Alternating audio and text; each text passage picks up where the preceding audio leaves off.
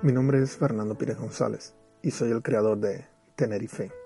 Quisiera compartir contigo algo que ha estado por mi cabeza hace un tiempo.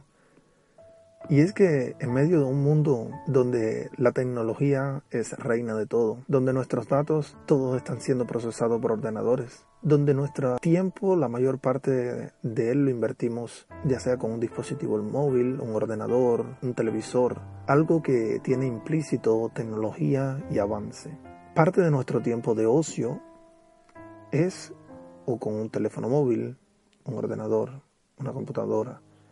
Cuando llegamos del trabajo, de la escuela extenuado, lo que queremos es desconectar y observar la televisión, ver Netflix, HBO, alguna serie, alguno de los programas de moda, algún reality show. Queremos revisar redes sociales, entrar en YouTube.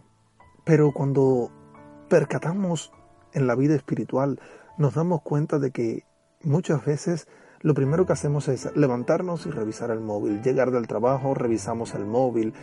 Llegamos de la escuela y nos sentamos a ver televisión. Y te pregunto, ¿Qué tiempo has invertido en orar? ¿Qué tiempo has dedicado a pasar con Dios?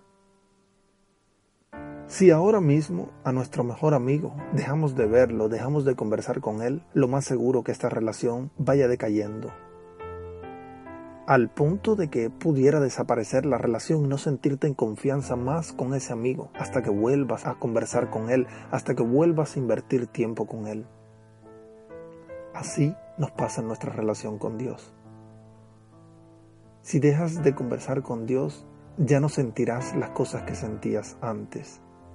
El objetivo que quisiera con todo esto es que quiero compartir con ustedes lo que yo le llamo mis notas de oración.